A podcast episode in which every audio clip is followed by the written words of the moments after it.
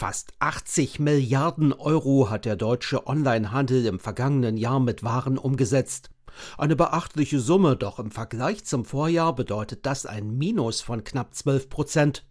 Ein Rekordrückgang, wie der Präsident des Bundesverbandes E-Commerce und Versandhandel BEVH Gero Furchheim bestätigt. Wir sehen, dass maßgeblich dafür war, dass wir einen starken Rückgang im Konsum insgesamt hatten.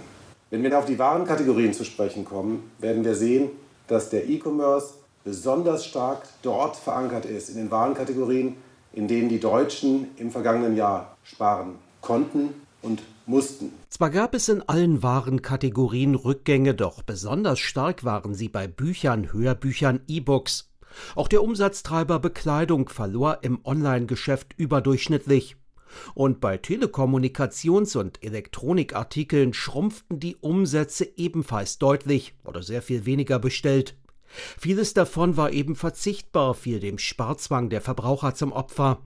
Außerdem begründet Furchheim das dicke Minus in diesem Bereich damit, dass so die besonderen Wow-Must-Have-Produkte eigentlich nicht da gewesen sind im letzten Jahr. Also wir haben auch im stationären Markt nicht die Bilder gesehen, dass irgendwo Besucher, Konsumenten vor Ladengeschäften übernachtet haben, weil es Produkte gab, wo alle gesagt haben, genau das muss ich haben. Also da fehlten weitere ganz besondere Impulse. Alles in allem wird inzwischen etwa jeder zehnte Euro online ausgegeben.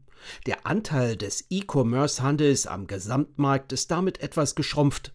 Doch der Branchenverband BEVH erwartet, dass in diesem Jahr das Ende der sogenannten Talsohle erreicht werden könnte, prognostiziert für 2024 ein mageres Plus von 2%, so Präsident Gero Forchheim. Wir glauben, dass die konjunkturellen Rahmenbedingungen, die Ängste, Sorgen, die in der Bevölkerung vorhanden sind, in der aktuellen Entwicklung eingepreist sind. Also die Sorgen sind jetzt alle schon dort. Wir sehen, dass im Jahr 2024 ein realer Lohnzuwachs zu spüren sein wird.